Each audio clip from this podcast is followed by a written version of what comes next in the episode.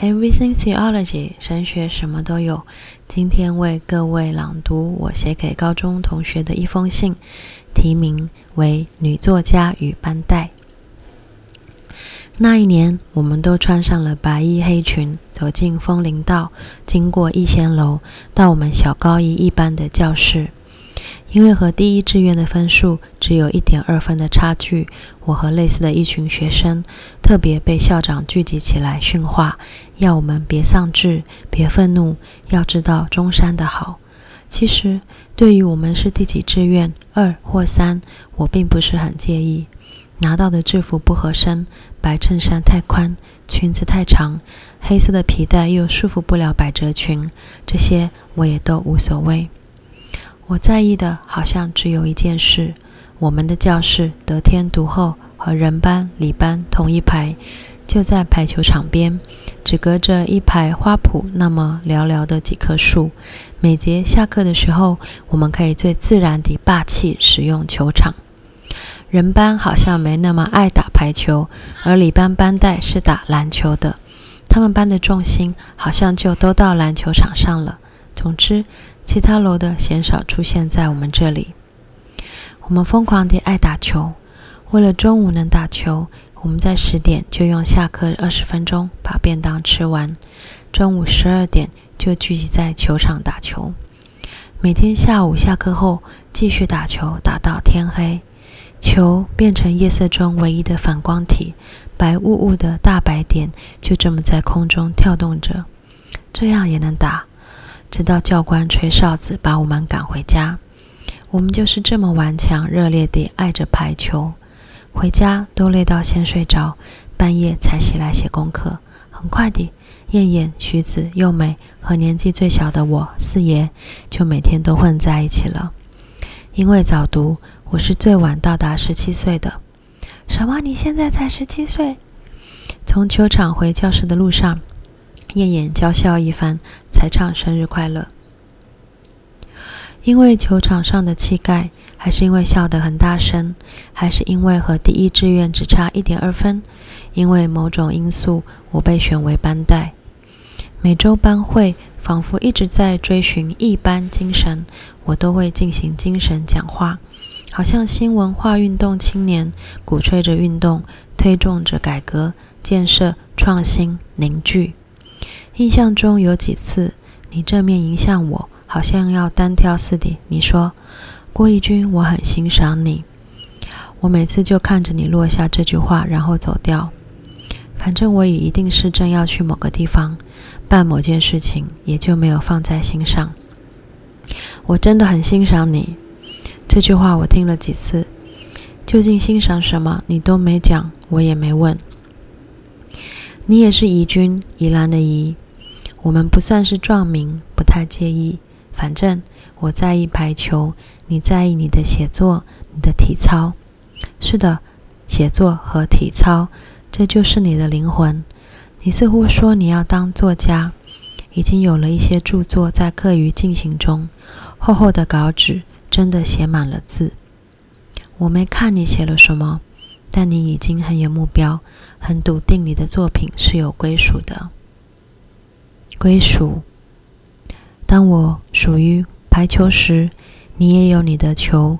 让我匪夷所思的是，那颗体操的球在你身上滚动的样子。你很努力让那颗球流畅。你的起步、抬头挺胸的模样，是为了达到一种高尚的标准。带着仙气而只会在球场上大吼大叫的我，是土气的。怀着对体操含糊的感受，我试着欣赏你所热爱的体操，却不知道自己究竟在看什么。那究竟是不是种运动？不是跳舞，也不是打球，很拘束的体态，很紧的衣服，很奔放的姿势，没晒太阳，又好像不太健康。但我知道我在盯着你，你的体操，那就是你。你一个人在体育馆反复练习，好像很有自信，孤芳自赏，却因一个重要的运动不受重视，有点愤愤不平。或许我内心萌发出欣赏，或许我很想说，我也很欣赏你，但是都没有出口。你太不一样了，你的气势是不同方向的，你的教养，你的执着，雪白的皮肤都跟我我们不一样。你盯着我的眼睛对我宣告时，大大的双眼皮，眼睛炯炯有神，说话时好像是只有嘴巴在动，眼睛是定住的，好像是叫我不准动。即便只是那两三秒，你仿佛隔空掐着我的穴道，因此被你欣赏，好像是同时被你骂似的。你是已经凝结好的，我则是未成型的。成型的你对我未成型的胆识表示欣赏，华丽有教养的你俯视着满身灰尘、粗枝大叶的我。现在回想，我很喜欢这样那样的你。你很卓越，我欣赏你。干嘛一直找一般精神呢？因为球赛时要喊，比如说正班精神，正气浩然；一般精神，义薄云天。也因为我们每年都要制作属于自己班级和学校的徽章和别班。仁义礼智忠孝博爱和平诚信敬业乐群简洁敏慧公正勤朴廉明，以及北一女建中附中成功进行市场交易互别苗头。青色是属于北一的，骆驼是属于建中的，我们是百合。义理所当然是我们命中注定被赋予的最爱的一个字。就这样，很文艺的，很无聊的，胡思乱想的。让高言大志 （big words） 在脑海中浪漫地飞舞，振振有词地建筑着，在形式与象征里找寻自己。那一次又一次的喊声，一个又一个的徽章，是我们对自己的描述与期许。看遍繁花落尽，你是我唯一星系，是我直属学姐给我的石头上亲笔题的一句话。是的。当时我们多少都和学姐们谈着恋爱，我们有琼慧、蟑螂、熏鸡学姐一起打球，我们会互相争宠，下课送饮料，家政课送亲手制作的蛋黄酥等成品，附上传情小纸条。我们谈着团体的恋爱，也私下互相竞争、羡慕、争宠，却不真正的受伤害。我很欣赏你。像这样大气的表态，现在想想，实在不太属于小家碧玉、文艺青年的中山。你好歹写下来，让我可以捏在手心。你没有，每一次你只是扬长而去。我们是英雄气短，相见恨晚，还是余量情节？我们没有成为知己，也从未好好相处。有一次公民课，老师要同学介绍宗教，我介绍基督教，因为讲得太好，变成布道大会，还多讲掉一门课。最后你举起手发言，振振有词地说：“只要我们珍惜，只要我们做好，点点点，天堂就在这里。”当时我感觉你对我的讲道有不同意的地方。但是我胸中熊熊燃烧着福音之火，血液里奔腾着肾上腺素，思考在空中飞旋，无法好好降落沉淀你的发言。我没有回答，也因为你讲得太好，全班拍手起哄。终于有人反驳，代表凡人说话了，大家拍手送我下台，皆大欢喜地结束了那一堂课。现在回想。我一定给你天堂太好太遥远，并且否认现世与此地的印象，而你宁可期待着现世的乌托邦，舍弃对天堂不切实际的幻想。高一结束与分班，辅导老师说我们班感情太好，要把我们彻底的分散，越散越好。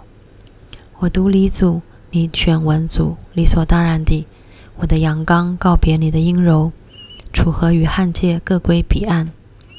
我被分到琴班，你在哪班？我不知道。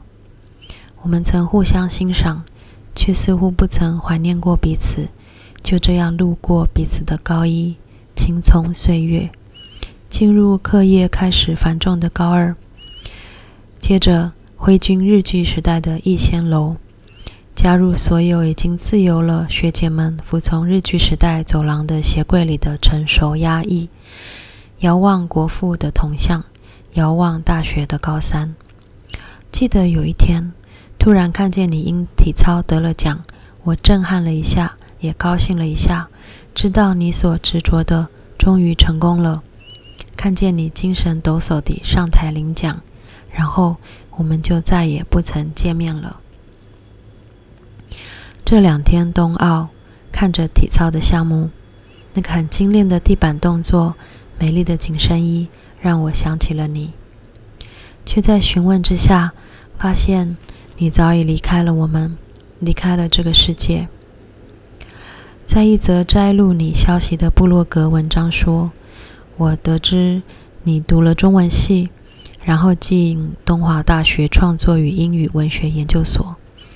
你自大学时期开始文学创作，曾获全国学生文学奖、梁实秋文学奖等肯定。校长说，你中文系毕业后，曾在《文讯》杂志担任编辑采访，考上东华创作与英语文学研究所，选的也是文学创作组。研究所老师说，你的个性敢怒敢言，但是太执着也太坚持，容易受伤。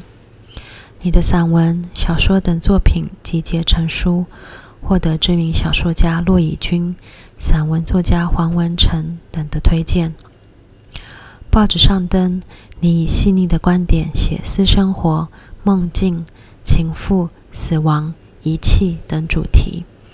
反思女性对情感、生活和伤痛的态度，用词大胆坦白，风格独树一帜，被视为深具潜力的文坛新秀。但是你得了忧郁症，在三十岁生日前夕，一次冲动中结束了自己的生命。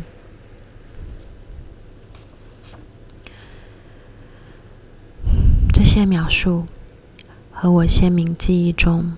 那个白衣黑裙，用炯炯有神的目光走向我的你，万分符合。只是我印象中的你是愤怒，而非忧郁、倔强到放弃啊。很压抑，直至现在这个时点，我才用重新认识了你，那个走向教室门口，走向我的你。现在我有了一个女儿，看见从无到有。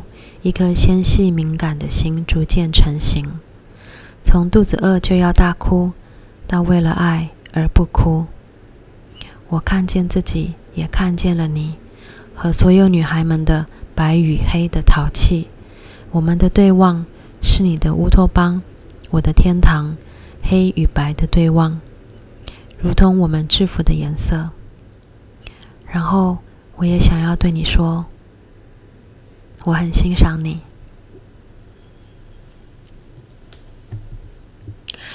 今天的神学什么都有，Everything Theology，是我写给我高中同学的一封信。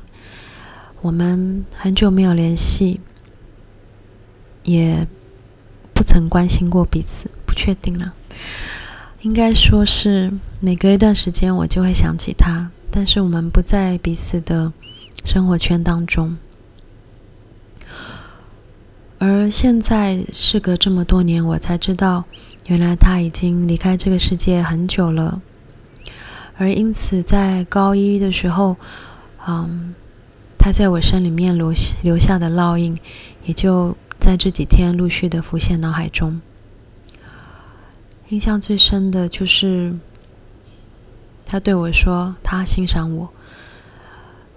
他其实话并不多。那像很精炼似的，也解释了他并不是像我一样动不动就振振有词的演说。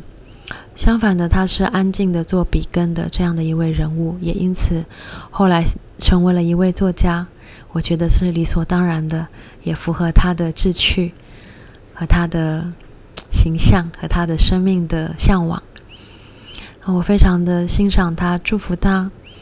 也觉得他特别的孤单，嗯，就像我刚才在这封信或是散文里面所讲的，班上的气息和嗯最热闹的人群都集中在嗯，比如说我是班代和我们这一群打排球的，啊，我是常常在设计徽章的，嗯的这些光鲜亮丽或者说比较热闹傻气的的这群爱大笑的 女孩子们的人群，嗯，可是比较安静的同学呢，嗯，不太受到我们的注意和掌声吧。